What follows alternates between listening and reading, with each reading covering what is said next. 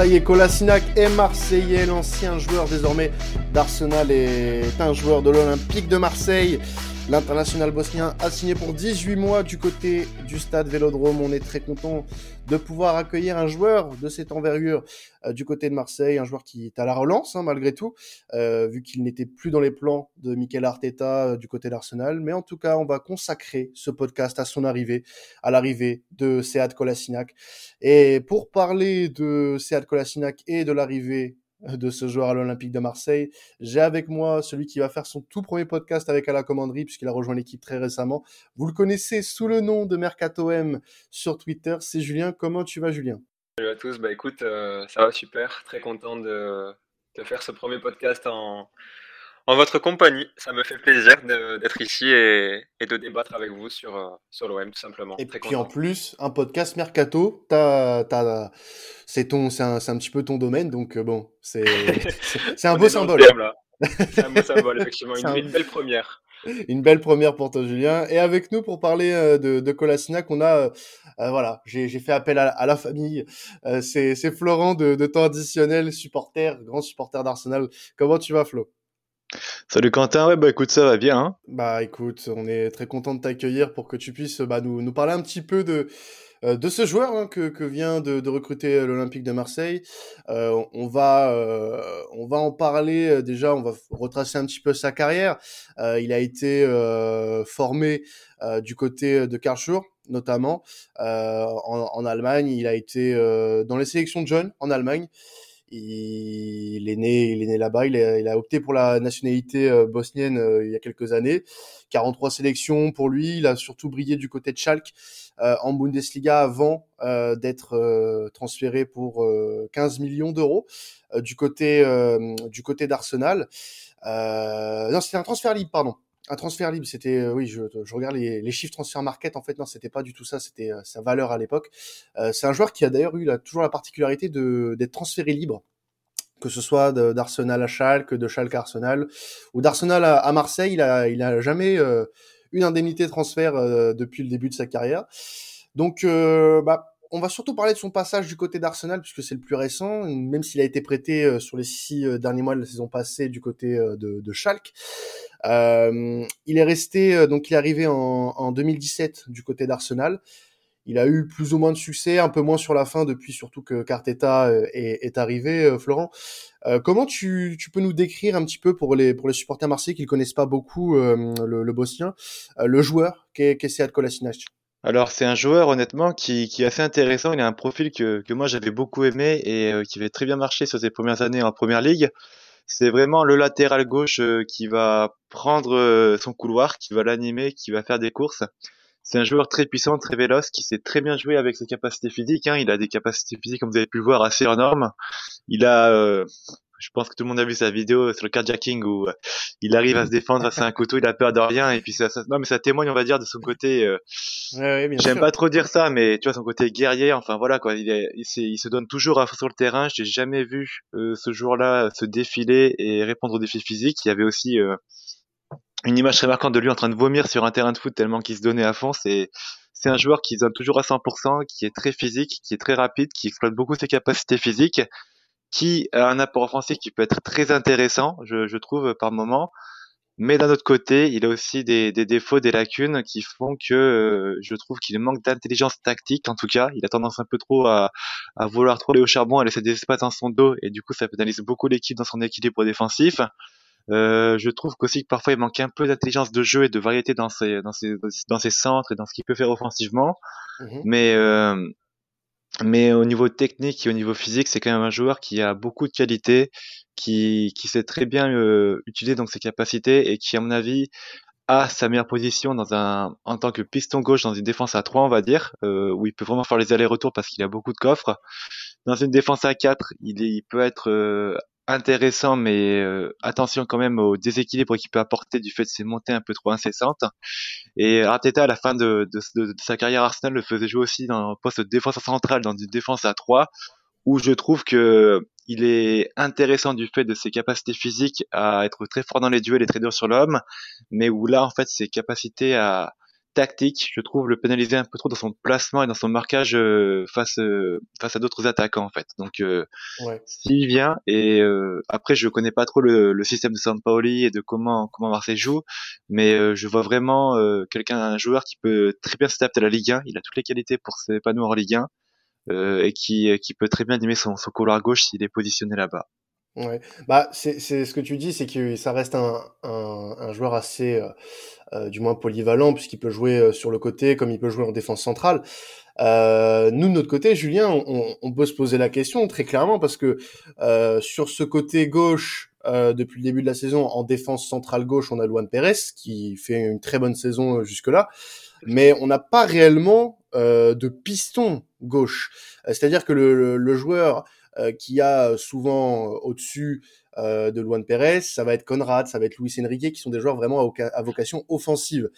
donc, quelle place, à ton avis, pourrait avoir, selon toi, quand, quand il jouera du côté Marseille? Moi, quand on en a parlé dans les podcasts actu, j'en faisais un, un, concurrent à Luan Pérez. Est-ce que pour toi, il aura un autre rôle? Est-ce que son arrivée va changer beaucoup de choses euh, dans, dans le système de Sampaoli notamment? Bah écoute, moi je suis, assez d'accord avec toi. Je pense que ça peut vraiment être euh, un joueur en tant que, concurrent de, de Luan Pérez, de par ses, ses caractéristiques qu'on a pu décrire, qui est capable de jouer dans l'axe de la défense ou également sur, euh, sur le côté gauche. Justement, je pense que Sampaoli l'a sondé dans, pour ça, pour le, justement l'utiliser le, l'utiliser en tant que doublure. Après, c'est vrai que pour l'instant, depuis le début de la saison, Luan Pérez, il fait une saison plutôt correcte. Enfin, honnêtement, ça reste satisfaisant pour une arrivée à laquelle on ne s'attendait pas forcément. Et je pense que justement, l'arrivée de Kolasinac bah, peut faire du bien à Saint-Pauli, lui offrir des options supplémentaires. Parce qu'on a vu qu'avec Amavi, depuis le début de la saison, enfin, ça n'avait pas fonctionné. Il n'avait pas réussi à, s'adapter à, à, ce rôle que lui demandait Saint-Pauli dans cette défense à 3. Donc honnêtement, moi je, suis assez optimiste avec Kolasinac. Je pense vraiment que ça peut être une bonne pioche. Euh, le joueur qu'il nous fallait, en plus c'est un joueur expérimenté qui va, qui va pouvoir encadrer le reste de l'effectif dans les moments importants. Donc écoute, moi je, suis assez d'accord avec toi, j'ai la même vision des choses. Je pense qu'il peut, qu'il peut jouer ce rôle de concurrent avec Juan Pérez. Peut-être que Sampaoli va, va alterner entre les deux et qu'il n'aura pas réellement son, son titulaire.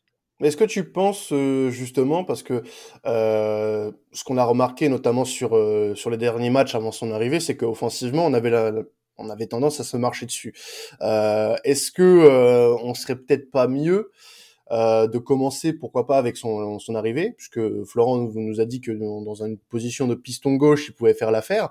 Euh, Est-ce qu'on pourrait pas commencer à lancer, bon, je sais que Sampaoli changé sa tactique, c'est compliqué, mais euh, l'arrivée d'une défense à 5, avec par exemple un Kolasinac euh, qui euh, jouerait sur un poste de piston gauche, et tu mettrais, bah, pourquoi pas, un Paul Lirola, par exemple, sur le, sur le poste de piston droit. Moi, personnellement, c'est quelque chose, enfin, du moins une option tactique que je négligerai pas avec son arrivée, parce que tu vas le mettre en concurrence, sinon, avec Luan Pérez directement.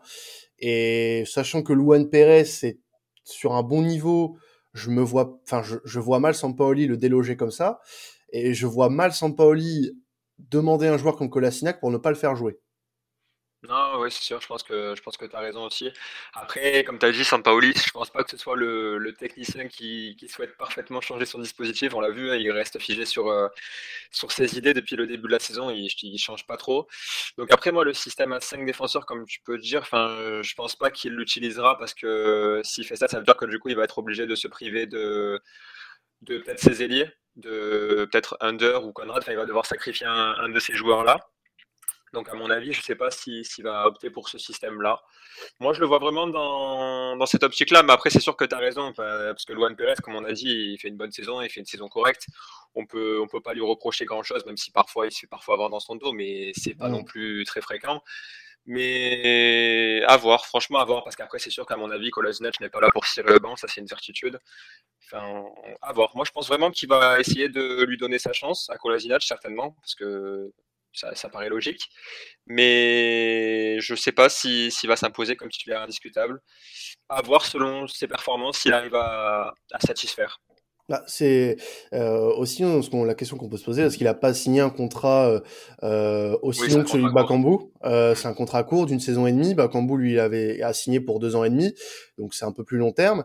Euh, donc à voir s'il compte s'imposer ou que justement la direction n'a pas voulu forcément prendre de risques avec un joueur qui a peu joué sur le, la première partie de saison, qui a eu, qui a connu des blessures aussi. ça, faut pas l'oublier. Donc moi, moi, ce que j'aurais voulu savoir, surtout avec toi, Flo, c'est dernièrement avec euh, Kolasinac comment ça s'est passé? Parce que euh, je l'ai dit je l'ai dit en, début de podcast on, on, on, a vu euh, son prêt pendant six mois lors de la deuxième partie de saison avec Schalke. Il est revenu il est revenu à la maison. Schalke est descendu. Il n'avait pas été si mauvais que ça pour avoir vu quelques matchs de Schalke la, saison passée. Avec Arsenal il a quasiment pas joué cette saison. On compte cinq matchs pour 270 minutes. Donc euh, c'est sûr qu'il part pas avec beaucoup de temps de jeu dans les pattes euh, le, le, bosnien, mais est-ce que euh, toi ça te ça pourrait t'effrayer sur son niveau de jeu si tu étais supporter marseillais Flo Concrètement, qu'est-ce qu'il a donné sur cette première partie Kolasinac? Non, bah clairement sur cette saison, je pense qu'on peut pas vraiment tirer de conclusion. Kolasinac, c'est un joueur qui a besoin de rythme pour performer en fait. Euh, il peut difficilement en fait être performant s'il joue des bouts de match par-ci par-là. Et typiquement cette première partie de saison, il a enchaîné dans du coup des bouts de match un peu à gauche à droite et il était hors forme et hors de coup. C'est un joueur qui, qui, a vraiment besoin de rythme. Et les périodes où il a performé vraiment à Arsenal, c'était vraiment les périodes où il pouvait avoir du temps de jeu et jouer plusieurs matchs d'affilée pour enchaîner et performer. Donc euh, c'est, c'est, en plus, il va falloir être patient avec lui, je pense, parce qu'il revient d'une grave blessure à la cheville qu'il avait contracté avec la Bosnie en novembre, et mhm. euh, il revenait tout juste en fait à l'entraînement avant son départ à l'OM. Donc, euh, vous récupérez un joueur qui, à mon avis, euh, manque un peu de, de, temps de jeu dans les pattes, revient d'une blessure et qui risque, de, à mon avis, avoir besoin, à mon avis, de quelques semaines pour bien se remettre dans le rythme, de se remettre dans le bain. Euh, il va pas être performant tout de suite. Et la clé, à mon avis, pour en tirer le meilleur, c'est vraiment de, de, le faire enchaîner les matchs. Sur Arsenal, il a joué donc du coup la majorité de ses matchs euh, soit euh, donc euh, en tant que défenseur gauche dans une défense à 3 ou où je vous l'ai dit, il était assez bon dans les duels mais avec quand même des déficits de placement et des lacunes en termes de marquage. Ou alors parfois il rentrait en fin de match en tant qu'ailier gauche pour bah, pour maintenir le ballon et puis mettre une grosse pression sur l'adversaire.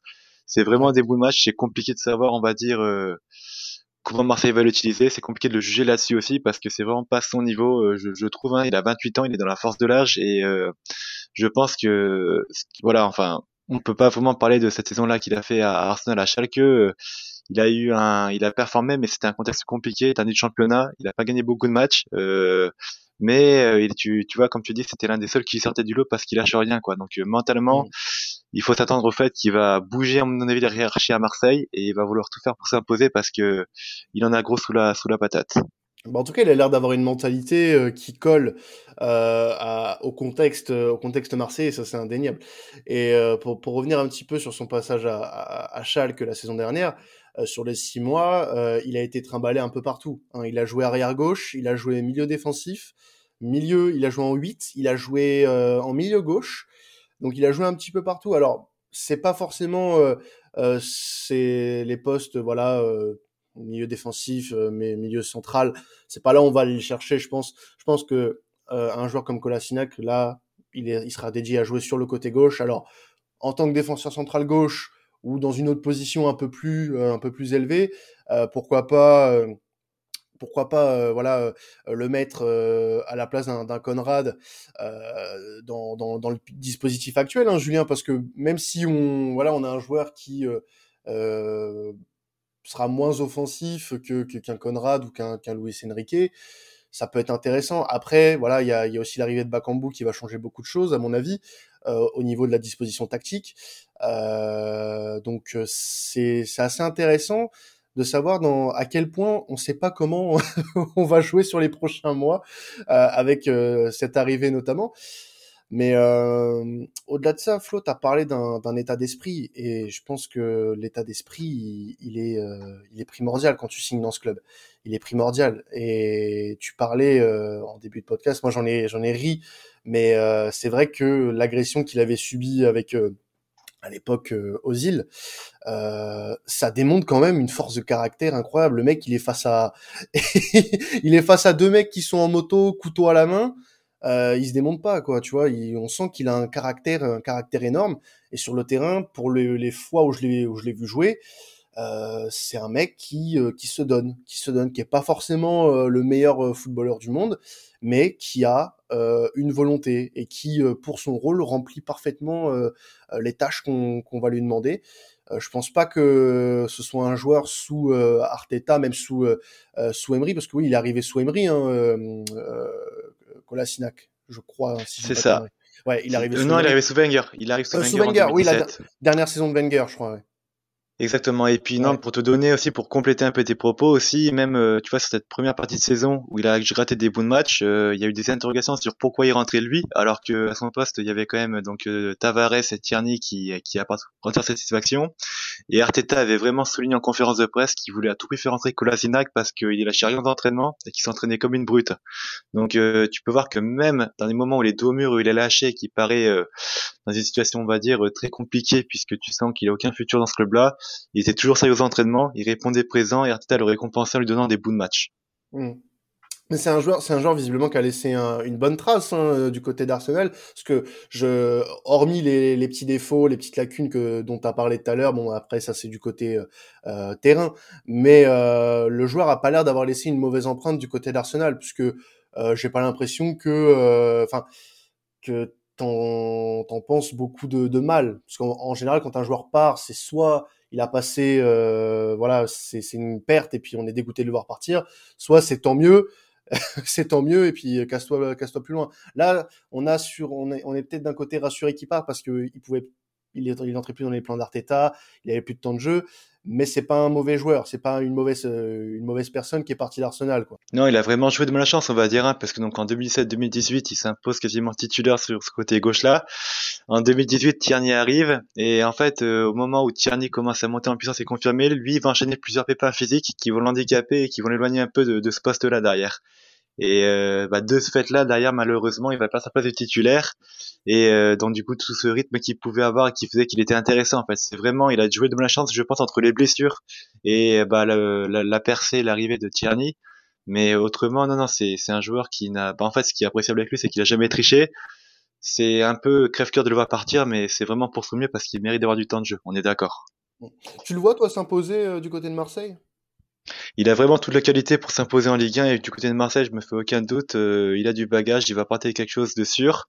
Euh, il connaît bien déjà euh, Gendouzi, avec qui il a fait beaucoup de coups de pied sur le terrain. Tout, avec lui, il y, a, y, a, eu ce, ce, moment en fait contre Crystal Palace en 2018, je crois, où Gendouzi fait un plaquage sur Zaha. Zaha commence à tomber Gendouzi et il va, il va rejoindre pour le défendre. Donc je pense qu'ils ont belle complicité tous les deux. il connaît Saliba peut-être un petit peu moins, mais il le connaît. Donc il connaît Harit aussi. Connaît, il connaît Harit. Il connaît Harit, ouais, non. Tu, donc il connaît partie du vestiaire, je pense qu'il n'arrive pas en, terrain inconnu. En terrain inconnu, il, sait très bien euh, ce qu'il faut faire pour s'imposer. Honnêtement, euh, je serais pas étonné que d'ici les prochains mois, il garde le poste titulaire euh, parce qu'il va vraiment se donner à fond. Ouais. Bah, il a un statut aussi d'international hein, euh, à défendre. Il a, il a 43 sélections avec la Bosnie. voilà, c'est, c'est aussi un, un joueur important qui peut être important sur la scène continentale, parce que l'OM, on rappelle, jouera euh, les barrages d'Europa League Conférence dès le mois de février. Donc c'est un joueur sur lequel il faudra compter à ce niveau-là. Et, c'est surtout là, Julien, parce que là, on vient d'entendre ce qu'a dit Flo sur l'état d'esprit, etc. Mais euh, on, a un joueur aussi qui a une expérience avec Arsenal sur le plan européen. Il a joué la Ligue des Champions, il a joué l'Europa League, c'est environ euh, une quarantaine de matchs européens à 28 ans c'est pas mal du tout. Euh, on, a là un joueur qui, comme le dit Flo, a du bagage, qui peut nous servir dans ce genre de match euh, important en Europe, aussi en championnat, puisque la deuxième partie de saison va être très importante pour l'Olympique de Marseille. Euh, ne pas ralentir, puisque derrière, il y a du monde qui pousse pour, pour la Ligue des Champions. Donc concrètement, là, je pense, Julien, qu'on qu'on a quelqu'un d'expérimenté qui va faire beaucoup de bien au vestiaire, de par sa mentalité déjà. Non, mais c'est clair, hein, tu l'as dit, là, c'est pas négligeable d'avoir un joueur comme Kolasinac dans, dans, son effectif, rien que par son expérience européenne, comme, comme tu as pu en parler justement, justement, juste maintenant, pardon. Parce que c'est vrai que dans notre effectif, mine de rien, même si, même si ça tourne bien de, depuis le début de la saison, bah, c'est quand même un effectif assez jeune, un, effectif qui, qui se connaît que depuis quelques mois, qui n'a pas, pour la plupart, de très, très peu d'expérience au niveau européen. Donc, euh, avoir un joueur comme Kolasinac dans un vestiaire, ça peut être vraiment un plus. Et comme tu l'as dit, pour, les, pour la Ligue Europa Conférence qui va aussi juste pour euh, les compétitions. Après, il y aura encore la Coupe de France, la Ligue 1. Il faudra tenir le choc, bien enchaîner et, pas se, perdre dans l'accumulation des matchs. Et je pense qu'avoir un joueur comme Kolasinac, qui n'est pas, dans ce rôle de cadre, je dirais, mais dans ce rôle de, joueur d'expérience pourra aider l'OM à atteindre ses objectifs. Ouais, moi, la seule réserve que j'aimais, du coup, c'est vraiment par rapport à, à ce, ce, manque de régularité ces derniers temps. Euh, il, il, a manqué de régularité, il était plus trop dans les plans du côté d'Arsenal. Moi, c'est ça qui me pose problème. Il a eu des blessures. Euh, ce, Flo en parlait. Il a eu la, sa grave blessure à la cheville, enfin sa grave blessure. Il a eu une petite blessure quand même qui l'a écarté euh, pendant deux mois euh, lors d'un match international avec la Bosnie. Il, il, est sujet aux blessures. Il est sujet aux blessures, euh, donc ça peut, euh, ça peut être un handicap, euh, surtout dans une saison qui est longue comme ça. Même si euh, bon, on, a un Luan Perez à ce niveau-là euh, qui, qui, qui, fait euh, très bien le job. Et puis après, on sait, on en parle déjà de son placement, mais on sait pas encore concrètement comment Sampaoli oui, compte l'utiliser. Mais on a, on a, on a quand même une, une idée pour le moment. Enfin, du moins sur sa disposition tactique, je le vois que comme ça. Enfin, je, je, le vois pas faire autre chose en fait que, que, que de le mettre dans cette position de centrale gauche. Après, il peut nous surprendre et euh, le mettre dans la position de piston gauche de son système. Ça pourrait marcher. Euh, c'est un joueur qui apporte offensivement, c'est un joueur euh, qui est capable de répéter les efforts. Donc maintenant, est-ce que ce, ce, genre de, de, poste lui conviendrait, sachant que on a besoin de discipline tactique, ce qui nous a beaucoup manqué sur certains matchs? Florent faisait état d'un joueur qui avait parfois du mal sur c'est justement cette discipline tactique. Donc euh, moi, je serais d'avis de pas prendre trop de risques avec ce genre-là et de le faire jouer un poste qui demande pas forcément beaucoup d'efforts euh, tactiques. Euh, défenseur central gauche, voilà, tu peux monter de temps en temps. Luan Pérez le fait, mais c'est assez, euh, c'est un poste qui est assez strict. En soi, tu as pas non plus des zones de fou. Alors qu'un qu'un poste de, de piston, tu vas avoir plusieurs plusieurs rôles à jouer. Donc ça peut être un peu compliqué pour lui, je pense, Julien. Non, mais ouais, ça je suis aussi d'accord avec toi, forcément. Déjà, on le voit, enfin, Luan Pérez, euh, c'est vrai que comme tu l'as dit, il, il monte parfois, mais c'est vraiment très rare. La mmh. plupart du temps, il n'hésite pas à revenir vers l'arrière, à revenir vers, vers et Saliba. Donc, euh, c'est vrai que s'il si, a ce petit manque de, de rigueur niveau tactique, enfin dans le placement, je parle du coup, c'est sûr que ce serait mieux de l'utiliser en tant que central gauche. Mais après, moi, de toute manière, je pense que dans sa tête, Sampaoli, c'est clair, à mon avis, il voudra le faire jouer de cette manière-là. Je le vois, je le vois pas forcément l'utiliser en tant que, que pur latéral, en tant que pur piston qui va monter, enfin, et répéter les efforts constamment. Moi, je pense vraiment qu'il veut solidifier sa défense et apporter plus d'expérience. Et surtout, une doublure à Luan Pérez qui, qui a très peu d'occasions de, de, souffler de, depuis le début de la saison. Je crois que c'est l'un des joueurs de l'effectif qui joue le plus avec euh, Saliba et Gendouzi, si je dis pas de bêtises. Ah oui, c'est ça. Euh, Bien sûr, ouais, bah, on, on, on, est d'accord. On est d'accord de dire que de toute façon, même si notre défense performe bien depuis le début de saison, euh, il, nous, il, il, nous, faut quand même des joueurs capables de, de les suppléer. Parce que quand on fait parfois des remaniements tactiques et on s'est on, on, a vu ça sur le, la première partie de saison. Mmh. Je repense à un match contre Angers par exemple où on ah, a mis un Jordan Amavi qui était à court de forme, euh, qui a pris l'eau pendant 90 minutes. Voilà, c'était compliqué. C'était compliqué. Maintenant, euh, à ce poste-là, on va, on a besoin de monde. On sait pas trop euh, ce que va donner la suite du mercato pour nos autres joueurs. Euh, on sait qu'Alvaro est, est, annoncé partant. Euh, voilà, j'ai j'ai pas énormément de crainte pour Kolasinac en soi. Je pense qu'il va avoir du temps de jeu. Je ouais, pense moi aussi, va, je pense aussi. Je pense qu'il va être très utile en fait. Euh, je pense que ça va beaucoup alterner. S'il joue défenseur central gauche, ça va beaucoup alterner entre les deux, euh, du fait que euh, bah, le calendrier va être assez euh, assez important sur les sur les derniers enfin sur les sur les prochaines semaines euh, entre la Ligue 1, la Coupe de France, l'Euroconférence League dans laquelle on a l'ambition, je reprends les mots du président, hein, d'aller loin et, et, du coach aussi. Euh, donc euh, maintenant euh, il faut aller loin, il faut aussi avoir une profondeur de banc euh, assez intéressante. L'arrivée de Kolasinac permet justement à notre défense d'avoir une profondeur.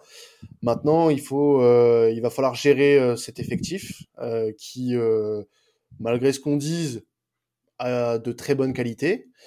Euh, sur certains postes, on a besoin de se renforcer encore, bien, bien sûr. sûr. Mais je pense qu'au niveau de la défense, avec cette arrivée-là, alors peut-être qu'il y en aura une dernière. On va pas parler des rumeurs d'arrivée dans ce podcast-là, mais euh, s'il pouvait y avoir un complément à Colasinac, je serais pas contre sur le mercato d'hiver. Je pense qu'on pourrait peut-être partir sur autre chose aussi pour être vraiment voilà, sûr d'avoir tout ce qu'il nous faut pour finir la saison et voir aussi un petit peu plus sur le, sur le long terme, puisque on rappelle aussi que l'objectif du club, c'est de se qualifier en Ligue des Champions, de retrouver la Ligue des Champions. Donc, euh, moi, je suis sûr qu'un joueur, voilà, comme Kolasinac peut nous, peut nous aider à atteindre cet objectif et être performant dans, dans, les, dans les deux autres compétitions. Ça, c'est sûr et certain. Non, mais c'est sûr, ça, je partage ton avis pleinement. Hein. Enfin, comme je, comme je l'ai dit précédemment, pour moi, Kolasinac, euh, de par son expérience dans, au niveau européen, toutes les rencontres qu'il a pu disputer ou autres, je pense que, ça va être un joueur euh, qui va nous aider. Certes, il va peut-être pas jouer tous les matchs. Et euh, après, comme on l'a dit, l'OM n'a pas vraiment pris de risque en lui faisant signer un an et demi. Mais c'est un joueur qui peut nous aider à court et à moyen terme, en tout cas pour atteindre nos objectifs la Ligue des Champions dans un premier temps et pourquoi pas derrière aller remporter un titre, soit la Ligue Europa Conférence ou même la Coupe de France, hein, pourquoi pas. Hein. Bah moi je, je, veux je veux un trophée moi. Je sais pas toi mais j'en ai marre. Ah, moi aussi ça fait longtemps hein. ça va faire 10 ans. Ah ouais ça fait 10 ans maintenant. Bah, oui, le dernier trophée qu'on a remporté il n'existe même plus donc. Euh, c'est clair. À un moment donné il faut il faut dire les choses il faut y aller quoi. Non, je pense je pense qu'il pourrait nous aider à atteindre cet objectif. Après, voilà, ne, pas s'enflammer non plus. Euh, être euh, serein d'une recrue est une chose. Maintenant, le terrain euh, est une autre vérité. Donc, euh, il faudra qu'il montre euh, le joueur qu'il a été du côté de Schalke. Parce que moi, j'ai le souvenir d'un joueur avant qu'il arrive à Arsenal, d'un joueur assez assez robuste, vraiment volontaire dans les efforts. Ses premières, ses premières années à Arsenal étaient aussi très bonnes. Hein. Euh, sa fin, euh, sa fin de, de, parcours a été un peu plus chaotique, mais c'est un joueur sur lequel il faudra compter. C'est un joueur sur lequel il faudra compter, et euh, surtout que c'est un, un coût, pour parler économie, un coût qui nous a rien coûté, zéro, mmh. zéro euro. Euh, c'est le deuxième joueur qui arrive cet hiver. On a dépoursé zéro euro, messieurs dames, zéro euro. Donc là, et, ça, c'est beau. Il faut rappeler quand même une chose. Depuis Longoria, que Longoria est directeur sportif, euh, ça remonte à juillet, euh, juillet 2020. On a dépensé un peu moins de 100 millions d'euros. Faites, le calcul avec faites le calcul avec tous les joueurs qui sont arrivés depuis euh, qu'il est arrivé en tant que directeur sportif et maintenant président de l'Olympique de Marseille. C'est assez incroyable.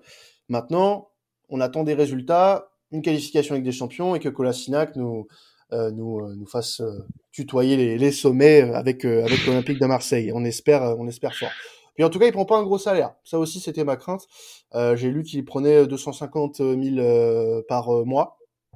C'est largement, largement moins que ce qu'il prenait du côté d'Arsenal. Donc c'est c'est un bel effort financier, du moins, pour, pour lui de, de venir avec ce salaire ça rentre dans la moyenne des joueurs de l'effectif, non? Ouais, c'est ça, ouais, bah, c'est, totalement ça. Le joueur, le payer, me payer l'effectif, c'est, ça reste Milik. Euh, donc, euh, non, non, il est, il, est, il est dans la moyenne. Il est dans la moyenne haute, mais il est dans la moyenne, donc euh, non, non, rien de choquant. Euh, il y a pas mal de joueurs devant lui euh, dans, la, dans la grille euh, salariale du, du club, donc non, non, moi ça me choque pas. Il, est, il vient là pour se relancer, il a un salaire plutôt décent. Donc voilà, on, on le surpaye pas. Voilà, c'est pas, euh, on prend pas de risque financier en fait en le prenant et ça, je trouve ça pas mal. Et euh, c'est un joueur qui peut, euh, qui peut faire de, belles choses en tout cas. Donc on espère que ça se, ça se montrera réel dans les, dans les semaines et les mois à venir et peut-être les années. Hein. S'il se plaît à Marseille, pourquoi pas. C'est une belle région. Attends, merde. ah ça c'est sûr, on peut pas se plaindre. Hein. voilà. Puis bon, il, je pense qu'il va s'acclimater. Il, il, va, il va bien s'acclimater. Il connaît Saliba, il connaît Gendouzi, il connaît euh, Harit puisqu'ils ont joué à Schalke ensemble. Donc euh, voilà, c'est, ça va l'aider. Ça va l'aider à l'acclimatation. Donc je pense que, je pense qu'on, qu'on a un bon coup maintenant. Voilà, ça a lui de prouver que euh, tous les espoirs placés en lui sont, sont fondés. Bon, en tout cas, on va terminer là-dessus hein, sur euh, sur Colasinac. En tout cas, merci à toi Florent euh, d'être passé euh, chez nous à la commanderie pour pour parler de, de votre ancien joueur désormais. Bah merci à toi aussi Quentin de l'invitation et puis le meilleur pour Saliba euh, pour où là pas Saliba. Bah, bien sûr. Pour bah Colasinac, oui bah pour Saliba aussi et Gandouzi. En tout cas, pour ces trois, ces trois anciens gunners, enfin deux anciens gunners et un gunner en transition pour la situation à l'OM. Est-ce qu'on peut parler un petit peu, on peut négocier pour Saliba ou pas, ou c'est mort? Bah, je crois que Marseille va être interdit de recrutement, donc le sujet est clos, il me semble. Pour le moment, non, monsieur. C'est on, on, on, en reparlera. on, en on en reparlera, oui. Non, non, mais en tout cas, voilà, euh, bonne fin de saison à Arsenal, hein, euh, qui euh, qui fait une plutôt bonne saison malgré tout, contre toute attente. Donc, bonne fin de saison à, vous, les Gunners. Et puis, on se retrouvera pour d'autres podcasts Mercato. Et n'hésitez pas à nous suivre pour l'actu du club. C'était à la commanderie. Ciao tout le monde et allez l'OM. Salut